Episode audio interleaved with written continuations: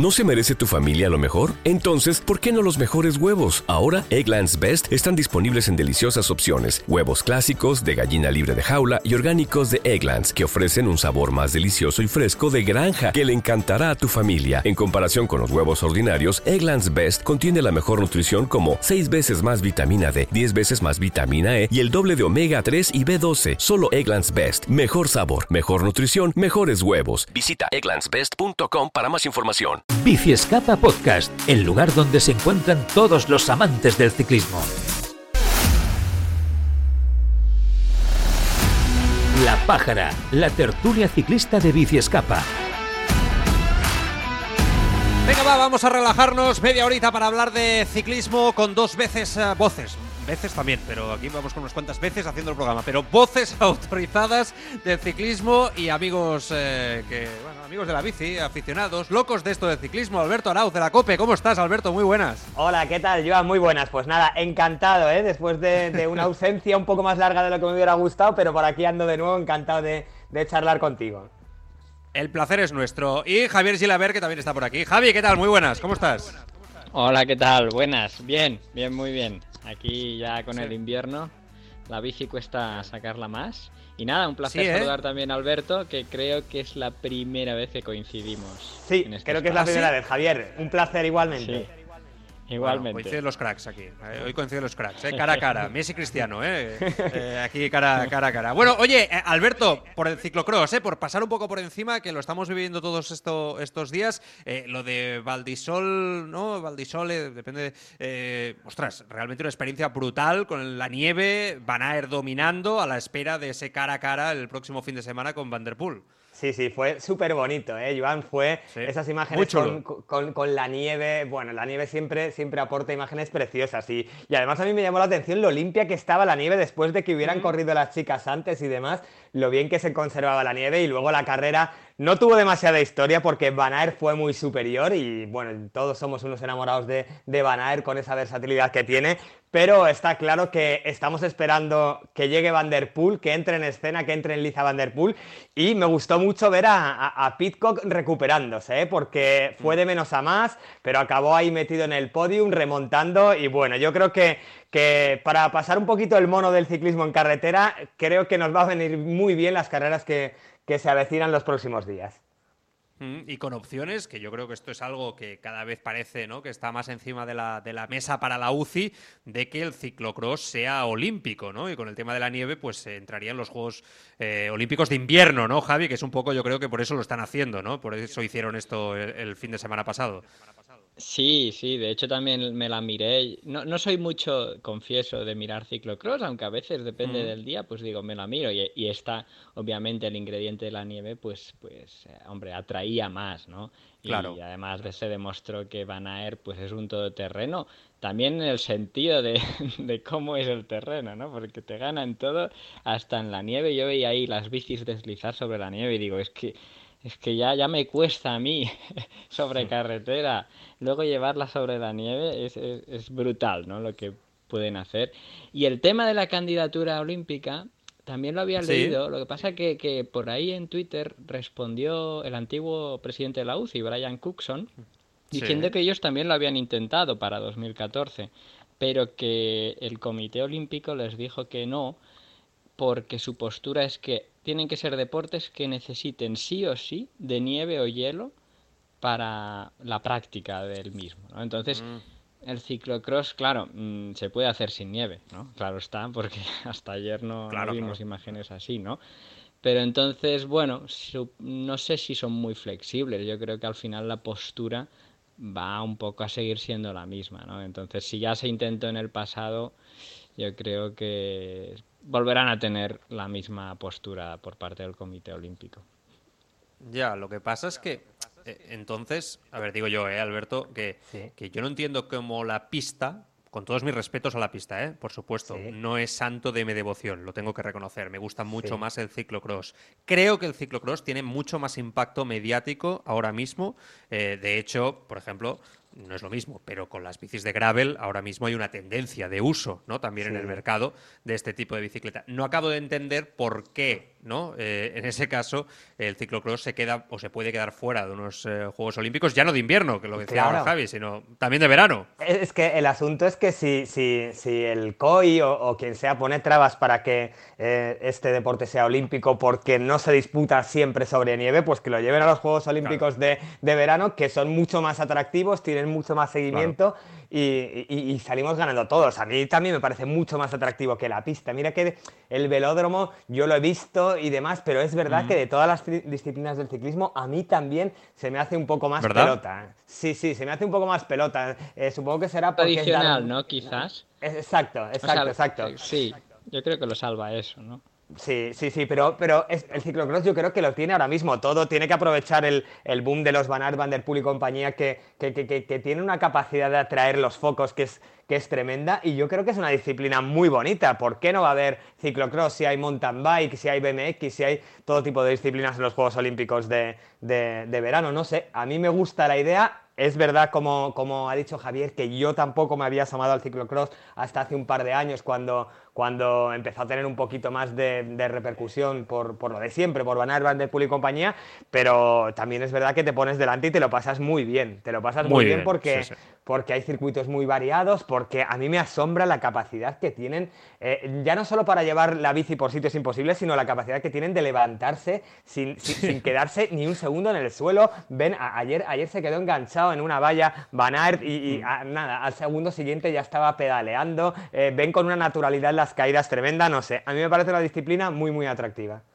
Es muy chula. Bueno, pues ya veremos qué pasa. ¿eh? eh vamos siguiendo cada semana el ciclocross eh, y lo vamos comentando evidentemente también, pero vamos a hablar de lo que nos gusta, ciclismo de carretera, porque van saliendo noticias, se van comentando cosas y todas son merecedoras de comentarios. Por ejemplo, esta misma tarde Roglic ha hecho unas declaraciones, eh, bueno, se venía hablando ya los últimos días de si el maillot verde que lo quería Van Aert, desde Alpecin también han dicho que Van Der Poel estaba preparado, habló el otro día Bennett también, o sea, aquí habla todo el mundo de que en el próximo Tour de Francia el maillot verde va a ser el gran objetivo para muchos ciclistas. Y ha salido Roglic esta tarde y directamente ha dicho que el equipo, el Jumbo Visma, necesita pensar cuidadosamente cómo equilibrar sus ambiciones y las de Van Aert en el próximo Tour de Francia. Dice que todo es posible, pero el equipo debe determinarle a él cuál es el objetivo principal yo creo, Javi, que estas declaraciones eh, son un golpe encima de la mesa un poquito así tímidamente y con clase de Roglic, en plan, bueno, eh, yo soy el líder y si voy de líder, no me mareéis a otros objetivos, ¿eh? Claro, a ver, es que pasa que también ves el otro punto de vista, ¿no? El de Van y dices, hombre, también merece tener un equipo para él en el Tour, ¿no? Que al final es la carrera, la mayor carrera del ciclismo. Sí que es verdad que también hemos visto que Jumbo, pues acaba de vender, bueno, no, no vender, sino traspasar, eh, abrir la puerta a Groenewegen para que mm. pueda disputar pues el Tour de Francia eh, con los objetivos también de sprints y tal eh, en el Bike Exchange, ¿no? Porque sabe que en el Jumbo no tiene no tiene hueco. Entonces, bueno, porque ese hueco está pensando para preparar un equipo pues pensado en Roglic, pero también, hombre, Van Aert hemos visto que es un poco lobo solitario, si quiere. Es decir, ese objetivo del verde, yo no creo que necesite un super equipo a su alrededor. Yo creo que Roglic, pues en un equipo de 8, 5 eh, o 6 pueden ser gregarios de Roglic y Van Aert con que tenga uno o dos, pues ya yo creo que es suficiente. ¿eh? Es decir. Jumbo puede ir a por esos dos objetivos y además le va muy bien para tener el plan B en caso que el de Roglic falle, como ha pasado este año. Y bueno, también tenían un plan B que era Vinegard y también pues Van Aert, el propio Van Aert, ¿no? Entonces, yo creo que los dos son, son compatibles y pueden atacar a los dos sin enfadar a ninguno de los dos. Hmm. Hmm. Alberto. Yo creo que, que, tienen que tener claro cuál es la prioridad y sin lugar a dudas la prioridad tiene que ser ir a por el maillot amarillo de en, París, pero estoy completamente de acuerdo con Javier que no tiene por qué desgastarse tanto el equipo para que Van consiga el maillot verde. Al final el maillot verde eh, eh, se puede conseguir de muchas maneras y en muchas ocasiones eh, aprovechándote un poquito del trabajo de los demás. Ahí va a haber muchos corredores que van a querer neutralizar fugas para que en los sprints intermedios haya más puntos y ahí Van Aert simplemente tiene que estar con sus rivales y tratar de sumar los máximos puntos posibles. Es verdad que te da muchos puntos el, filtrarte en una fuga de, montaña como suele hacer Van Aert e ir sumando, ir sumando y a lo mejor eso sí que puede significar descuidar un poquito a, tu líder como es Primo Roglic, pero yo creo que no, que no es incompatible, pero que sí que hay que dejar claro desde el principio cuál es el objetivo principal del equipo. Yo creo que el objetivo es ganar por fin el Tour con, con Roglic que Van Aert tiene que estar a su lado, que tiene que gozar de, esa pequeña cuota de libertad que él se ha ganado, porque es un corredor que le ha dado muchísimo al equipo, pero pero creo que, son dos objetivos compatibles y que uno te puede acabar llevando al otro. Claro. Lo que pasa es que me ha hecho pensar esto, Alberto, que quizá Roglic ya, que viene el hombre de, de un par de infortunios en los últimos Tours de Francia, ¿no? Uno prácticamente ganado hasta el último día, ¿no? Con la crono eh, que todos tenemos en la cabeza, ¿no? Como entra con el casco desencajado, ¿no? Derrotado por Tadej Pogachar y después el año pasado con la caída. Bueno, yo no sé, me, da la sensación de que el hombre está tenso, ¿no? a ver, si, si voy yo a por el objetivo, no me mareéis. No sé. Eh, eh, está claro que a, Roglic mucha gracia no le ha hecho esto de, del mayor verde de Van Aert. Eso, eso es evidente es lógico y es muy humano, porque además es una carrera que tiene cruzada. Roglic es un tío que gana prácticamente allá donde va, pero el Tour de Francia, por lo que sea, lo tiene cruzado. Y es verdad que, que, escuchar que se pueden gastar eh, energías, que se pueden gastar balas en ganar el maillot verde, a él no le hará mucha gracia. Pero creo que al final todo va a fluir de manera mucho más natural, que Van Aert está acostumbrado a buscarse las habichuelas él solo y que creo que creo que esta, este pequeño debate que estamos teniendo quizá, quizá se vaya diluyendo un poquito según se acerque el Tour de Francia y según vaya avanzando la carrera. Y Vingegaard, ¿no, Javi? Que aquí también es otra historia, porque aquí, claro, estamos hablando de Vingegaard, eh, que acabó en el podium del pasado Tour de Francia y ha demostrado que es un ciclista que también puede ser líder en grandes vueltas. Es que, claro, el Jumbo, ahí hay mucho gallo. Claro, bueno, es un nuevo gallo, ¿no? Lo que pasa, tenemos que acabar de ver si es flor de un día que no creo, o, no, ¿no? Pero yo creo que él tiene claro que estando en Jumbo, mientras esté en Jumbo, eh, se debe a Roglic y a no ser que, bueno, durante la temporada pasen cosas, ¿no? Porque es como dice Alberto, al final tenemos que ver a medida que se acerca el Tour qué va pasando durante la, durante la temporada, pues si Roglic sigue siendo el mismo de siempre, suponemos que sí, si Vinegar también hace algo más, pero yo creo así, a día de hoy, que no, Vinegar no, no puede pensar en, liderar un equipo, eh, o sea, su equipo, el Jumbo, en el Tour, a no ser que pase una cosa como la de este año. ¿no? Pues un plan B. Bueno, estar ahí y no perder mucho tiempo por si acaso. Mm. Sí, yo, yo, creo, Joan, que, que, está claro que sobre el papel no hay dudas. Roglic es el líder indiscutible del equipo, pero el ciclismo es muy cambiante. Y mm. yo recuerdo el Tour del año pasado y en la última semana vi una versión de Vingegaard impresionante, ¿eh? porque eh, al, mejor Pogachar le hizo sufrir. Recordemos que, que Pogachar incluso en una de las etapas llegó a perder algunos segundos con Vingegaard y eso son palabras mayores. Es verdad que solo lo ha demostrado en una gran vuelta y en el ciclismo quizá lo más complicado es la regularidad. Pero eh, hay que ver si, si, si Vingegaard empieza a caminar mucho durante la temporada y de repente te plantas en el Tour de Francia y anda a la altura de Roglic. Vamos a ver, estamos haciendo ciclismo ficción, pero es que esto ya ha pasado en el pasado. Acordaos en el Sky con, con Wiggins y Froome, como Froome de repente camina más que, que, Wiggins y acaba teniendo que asumir el liderato. Estas cosas han pasado cuando uno menos se lo espera. Así que, bueno, habrá que ver. Eh, va a ser la carretera la que lo dicte, pero desde luego que a priori y a ocho meses vista es el gran, el gran líder del equipo, es Primo Roglic y además yo creo que eh, aquí todos somos muy muy aficionados a esta nueva generación. Yo creo que quien más, quien menos eh, adora a, Pogachar por, su manera de correr, por su juventud, por cómo ha revolucionado el ciclismo. Pero yo creo que también en el corazoncito del ciclista está un poco Primo Roglic y, esa, y esas desgracias que ha tenido en el Tour de Francia, un poquito la mala suerte que le ha perseguido en los últimos años. Y yo creo que un poquito a todos también nos agradaría ver a, a ganando un Tour de Francia. Así que bueno, queda mucho y ya veremos. Pero, pero sí, sí, sí que puede ser muy interesante ver cómo se gestiona el Jumbo Visma por dentro.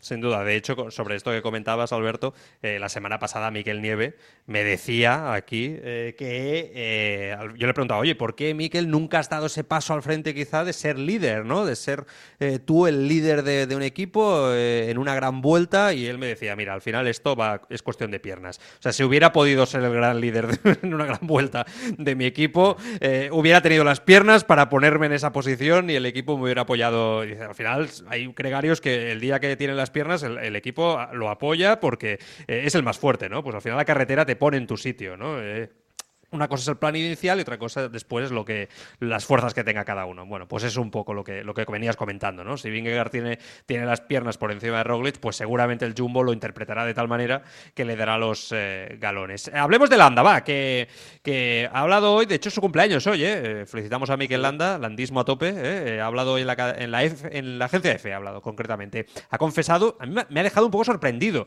que el gran objetivo, dice, es el Tour, lo digo porque hay mucha montaña en el, en el Giro de, Italia, eh, más que ningún sitio y muy pocos kilómetros de, crono, que normalmente mm, no benefician a, a Mikel Landa.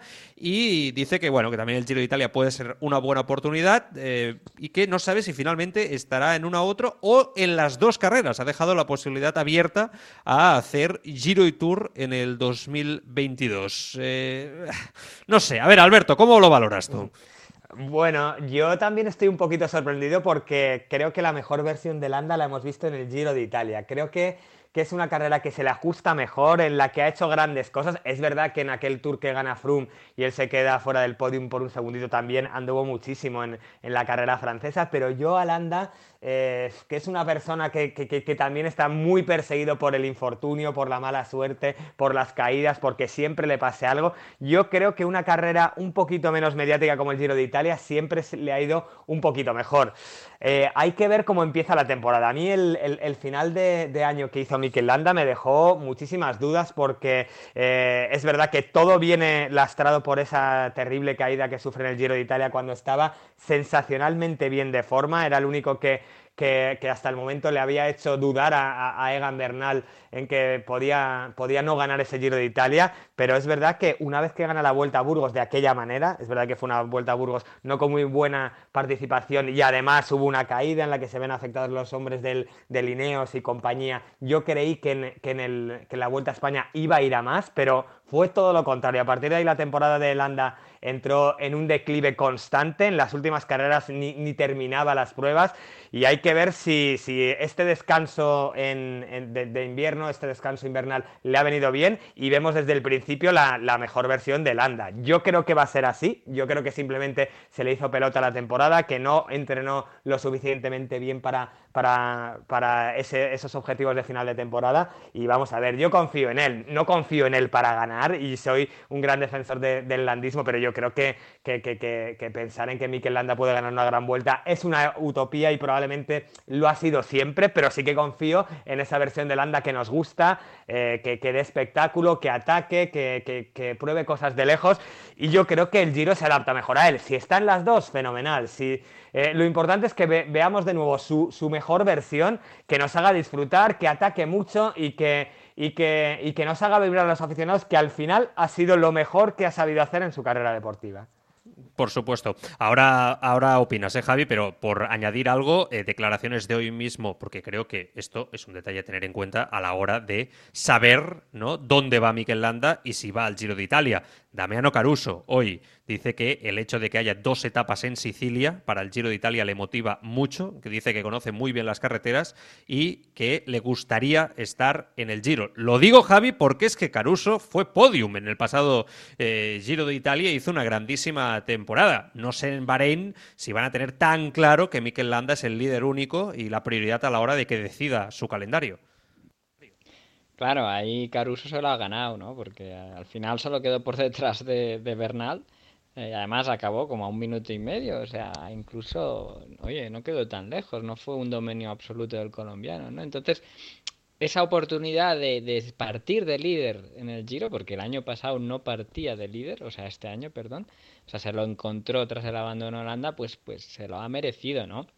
Porque, bueno, también Mikel, pues no, no, no, ha, no ha sabido ser sea alguien en quien confiar, por, por desgracia, ¿no? En las grandes vueltas. Entonces, quizá eso es lo que le ha hecho pensar, después de planificar con el equipo, pues que él sería líder en el Tour, porque también deben haberle dicho a Caruso que podría liderar el Giro. Entonces, un poco yo creo que ha ido por ahí, porque a mí también me había sorprendido que, que sea su objetivo principal el Tour y no el Giro, ¿no? Porque estoy con Alberto en que Mikel es más un corredor tipo Giro, que seguramente tenía la espina clavada y que volvería, no solo de este año, sino también pues del año en que ganó Carapaz, por ejemplo, porque ahí también pues el liderato lo tuvo que dejar.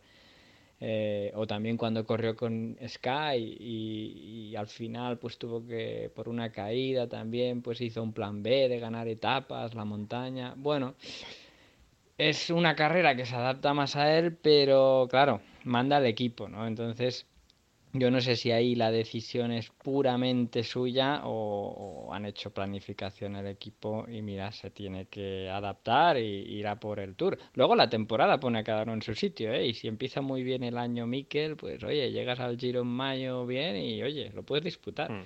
Al final, oye, puede ir al Giro sin ser el líder número uno y acaba siéndolo, ¿no? Al revés de cómo lo ha pasado en los otros años. Y mira, quizá tenemos una sorpresa.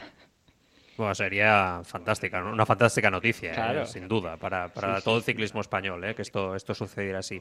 Eh, sería beber de su propia medicina, pero en positivo, en este caso. sin duda, sin duda.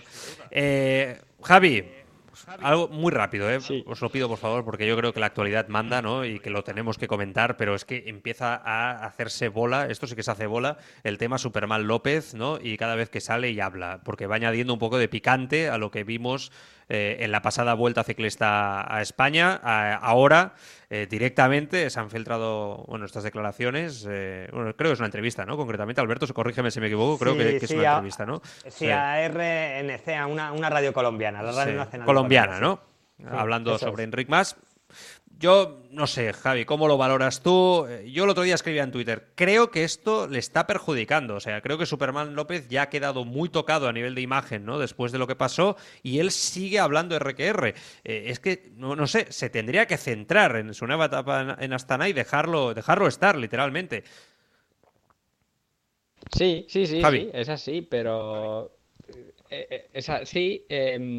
Em, lo que pasa que, bueno, ahí supongo también su entorno también pues le debe presionar, ya, ya su mujer, me acuerdo cuando pasó esto en septiembre, pues decía por ahí que la verdad se sabrá, ¿no? Entonces no se deben haber aguantado mucho, pero es que por lo que dice, yo, yo me mantengo al final en lo que dije en su día, y es que la, el error fue totalmente de Miguel Ángel. Y si luego tenías, pues, eh, una, un debate interno con el propio Enric Mas, pero que ya venía de antes, bueno, eso, eh, eso es otra cosa, no es el lance de carrera, porque ese día eh, que se bajó de la bicicleta, pues no actuó como un buen profesional.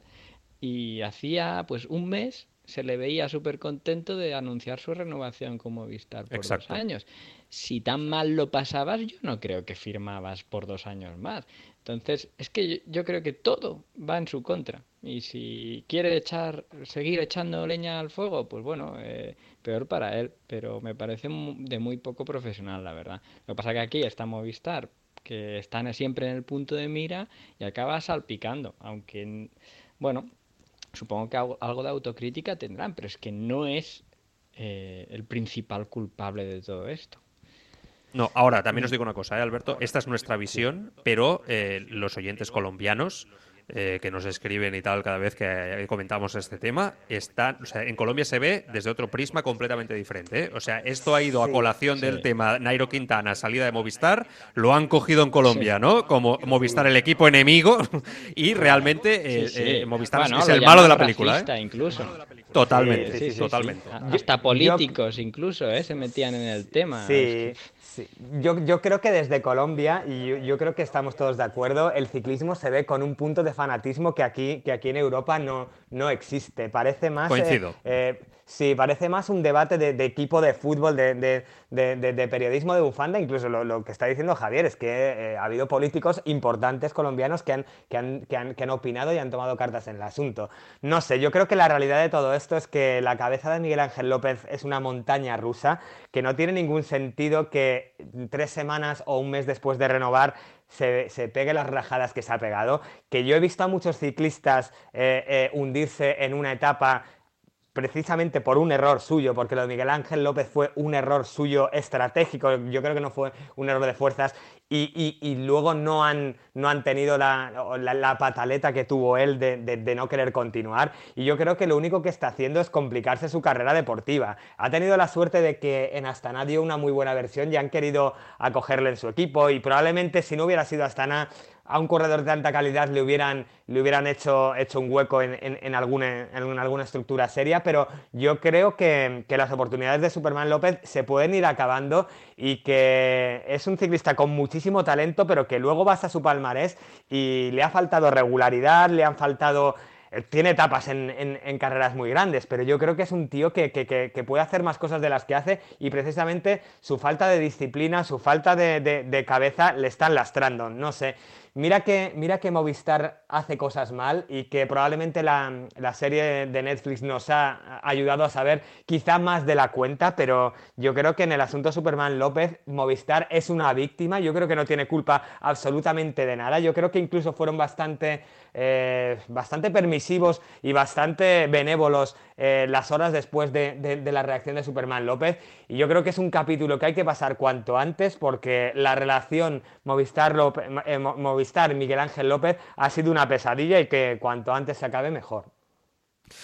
Movistar, hablando de ellos, Pablo Chivila, eh, director de rendimiento del equipo Movistar, ha hablado en el canal de YouTube del equipo, declaraciones bueno, para mí un tanto sorprendentes también quizá, ¿no? Diciendo que el ciclismo de, hoy en día cada vez está más tecnificado y que hace falta gente más profesionalizada y centrada en una labor exacta. Yo creo que esto quizá ¿no? va un poquito por arrieta. Dice que después de dos años de cambiar cosas han conseguido una estructura de rendimiento estable donde dicen que tienen un buen equilibrio y que ahora hay que orquestarla. Eh, dice que en su mente está el ensayo general de la mm, vuelta del 2021 y cree que han llegado un buen punto donde trabajar de manera conjunta y, a partir de aquí que mejore Enric más. Yo no sé, eh, Alberto, eh, yo entiendo eh, que Movistar está haciendo cambios, está en un momento de cambio muy importante y, que el tema de Enric Mas, que de ese salto, eh, ¿no? que pueda ganar una gran vuelta, es la obsesión, entiendo, del equipo. Pero yo sigo teniendo dudas de que Enric Mas sea un ciclista para ganar grandes vueltas. Es que con mi máximo respeto, ¿eh? pero es que quizá estamos equivocando el tiro, no sé. Sí, a, ver, Enric Mas está claro que es un ciclista muy bueno y en, la última vuelta a España yo creo que dio su mejor versión. ¿Qué pasa con Enric Mas? Eh, que estuvo fue el mejor de los mortales después de, detrás de Roglic, pero es verdad que al final, si miras la clasificación, entre unas cosas y otras se acabó dejando no sé si 5, 6 o 7 minutos. ¿Y qué problema tiene además Enric Mas? Que no conecta con el aficionado, porque eh, nos dio un poquito, mm, simplemente nos ofreció un poquito de valentía durante los primeros 10 días de la vuelta y el aficionado al ciclismo es muy agradecido y la gente se vino arriba, él prometió que que, tenía herramientas y que sabía cómo podía intentar ganarle la, vuelta a Primo Roglic. ¿Y qué pasó al final? Nada de nada. No tuvimos ni un solo ataque de Enric Mas durante, durante la última semana. Eh, tuvimos el error táctico gravísimo del día de los lagos de Covadonga. Y bueno, y, si a esto le unes que estamos en una generación que es impresionante, que no dejan de salir eh, jóvenes talentos, pues cuesta mucho creer que Enric Mas pueda ganar una gran vuelta. Es verdad que Movistar no tiene más, no tiene más ahora mismo y parece que eh, su presupuesto cada día va un poquito a menos. Tenía a un ganador como es Richard Carapaz y se lo birlaron, con lo cual tiene que apañarse con, con Enric Mas. Y, vamos a ver lo que pasa. Yo también creo, como tú, que Enric Mas no va a ganar una grande. Creo que es un ciclista muy, muy bueno. Y creo que, que, está equivocando su manera de correr, porque ya que no vas a ganar, o ya que es tan difícil ganar, pues gánate, gánate el corazón de, la gente, de los aficionados, y corre de otra manera. Es verdad que es muy fácil decir desde aquí, ¿eh? que esto es eh, ciclismo mm. ficción, desde el sofá y todo lo que tú quieras, pero es que mm, eh, hay que entender un poquito cómo funciona este negocio y yo creo que Enric Mas no lo está, no lo está entendiendo. No sé, habrá que ver lo que pasa en el futuro. Entiendo lo que dice Pachivila, Pachivila es pragmático, sabe qué es lo que hay, sabe que es su líder, sabe que Valverde está en su último año, que ya no está para pelear por, por vueltas grandes y tiene que agarrarse a Enric Mas. A mí las cosas que conozco de Pachi Vila me gustan. En los documentales lo que, lo que, nos mostraron las cámaras parecía el director más preparado, el director más profesionalizado. Todo lo que he visto de él me gusta. Así que bueno, eh, rompamos una lanza a, su favor y esperemos que, funcione y que Movistar pues haga una buena temporada. Ay, el Movistar, Javi. Siempre Movistar. Siempre Movistar. Sí, al final, bueno, estos cambios de dirección un poco yo creo que van en la tendencia de esas críticas que se llevan de que se han quedado como muy anclados en el pasado, ¿no? En la manera de, prepararse. Entonces, con el relevo de Patch y, bueno, a quien han echado fuera, pues a Rieta y tal, yo entiendo que buscan como volver a engancharse a ese tren. Si Enric Mas será un hombre que nos pueda dar victorias en grandes vueltas, bueno, veremos, ¿no? Porque sí que es verdad que la presión cayó sobre él muy pronto, ¿no? Cuando Contador nos lo presentó ahí en medio de, la Vuelta a España el 17 como su relevo. Claro, eso es una, una piedra muy grande que llevar, ¿no? Pero bueno, a ver cómo la moral le ha, le ha afectado positivamente a Enric después del segundo puesto de la vuelta, porque yo creo que también eso ha de significar un punto de inflexión para él, se ha demostrado alguien que puede ser regular en las grandes vueltas, pero que le falta un punto bastante grande para estar luchando pues contra los mejores, que al final pues son los Pogachar, Roglic y cabe alguno más como Bernal y Carapaz, ¿no? Entonces, y los que están por venir. Pero claro, es que están despuntando con, con, edades tan jóvenes que, con Rick, con los 26, ¿no? Que tiene, creo, 26, 27, mm. ya nos parece mayor, pero no, aún tiene un margen de mejora. Esperemos que tenga margen de mejora, ¿no? Porque si no, entonces será una de las grandes decepciones del ciclismo español, pero por la presión que le hemos metido nosotros mismos, ¿no? Y por la manera que tiene de correr. ¿eh? Yo estoy ahí con, muy con Alberto. ¿eh? O sea, a mí no me emociona nada, nada. O sea, y lo valoro mucho, de verdad. Sí, ¿no? O sea, coincidimos todos, pero valoro mucho todo lo que, lo que hace, lo que realmente estar ahí ya es mucho. En la vuelta me llegó a emocionar, ¿no? Verlo las primeras dos semanas aguantando ahí con Roglic. Yo dije, ostras, pero, pero después es que, es que a mí me gusta la gente valiente, es lo que creo que, mueve a la gente ¿no? A, estar delante de una pantalla durante tantas horas esperando el gran ataque de un ciclista y si no llega, ostras, realmente te desconecta y esa desconexión creo que no se recupera nunca más con el aficionado. ¿no? No sé. La, sensación que siempre he tenido. Bueno, último tema que os saco. Eh, el, bueno, el recorrido del Mundial de Ciclismo de Wollongong, ¿se llama? ¿Es Wollongong? lo he dicho bien, ¿eh? ¿eh? No sé, tiene un nombre así un poco divertido, pero es así, ¿eh? En Australia, del 18 al 25 de, de septiembre, que ha sorprendido un poquito, ¿no? Porque se esperaba un, una prueba Alberto al sprint para Caleb Iwan, un poco el local, ¿no? Digamos, y, ha metido ahí rampas del 14%, eh, del 7,7% en, en los últimos kilómetros, que bueno, que no es lo de los últimos años, pero que quizá le vale a la Philippe para, para volver a ganar otra vez, ¿no? Y hacer eh, por tercer año, igual que hizo Sagan, eh, ser campeón del mundo. No sé, digo yo, estoy especulando mucho ahora. ¿eh? Yo, yo también estoy sorprendido y me alegro mucho, porque yo sinceramente entiendo que el ciclismo lo componen corredores de todo tipo de perfiles, que tiene que haber sprinters, escaladores, clasicómanos, de todo, pero para mí no tiene sentido un mundial que sea exclusivamente para sprinters, como pasó eh, pues en, algunos de los mundiales de Sagan, como vimos en la época de, de Cipollini en el pasado y demás, que en Italia hacían recorridos absolutamente llanos. A mí eso sinceramente no me gusta, porque un mundial es eh, una cita muy esperada, donde hay mucha gente delante del televisor, donde hay muchas ilusiones y tienes que ofrecer un poquito de espectáculo. Y yo entiendo que los sprinters tienen su, su cuota de protagonismo, pero si gana un sprinter, que sea un sprinter que sea un poquito más completo, un, sprinter que sepa subir una, una, tachuela, que sepa superar un repecho eh, y, no que, que, sea eh, un recorrido absolutamente plano para que se decida el sprint. Yo estoy gratamente sorprendido, me gusta que haya este tipo de, este tipo de, de no sé cómo decirlo, de, emboscadas, que, que, dé opciones a que, a que la gente se mueva. Y además es que en la época que estamos viviendo con corredores tan, tan versátiles, tan valientes, tan explosivos, a poco que pongas una rampita, por, por poca que sea, se va a liar, porque es gente que, pues, estamos viendo en los últimos años la Milan San Remo, en el pollo se montan unas escabechinas de la leche, subiendo a toda pastilla, acaban reventando a los sprinters y eso hace las carreras muy bonitas. Yo, yo también pensé que iban a hacer un recorrido para, para Iwan y me gusta ver que hay algo, que hay algo atractivo que, nos puede hacer divertirnos. Intuyo, Javi, que por eso han tardado tanto en sacar el recorrido, ¿no?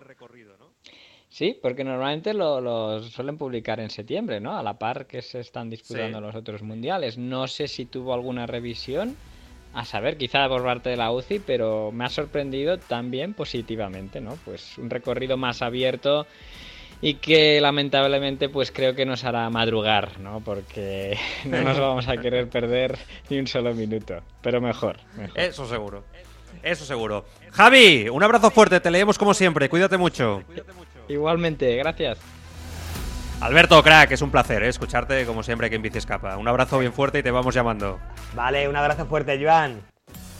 Cuídate. Ponemos el punto y final. Una semana más a Bici Escapa Podcast. Aquí estamos para comentar toda la actualidad del mundo del ciclismo, acabando el programa con dos fueras de serie como Alberto Arauz y Javier Gilaber. Volveremos el próximo lunes, ¿eh? como siempre, en todas las plataformas que nos podéis seguir a través de Google Podcast, Apple Podcast, de Evox, de Spotify y la semana que viene, creo, o esta semana, no, esta semana no, pero la semana que viene aún ya, yo creo que sí, la semana que viene sí, ya nos podréis escuchar también en Podimo, ¿eh? de todas partes, ¿eh? para que nos localicéis.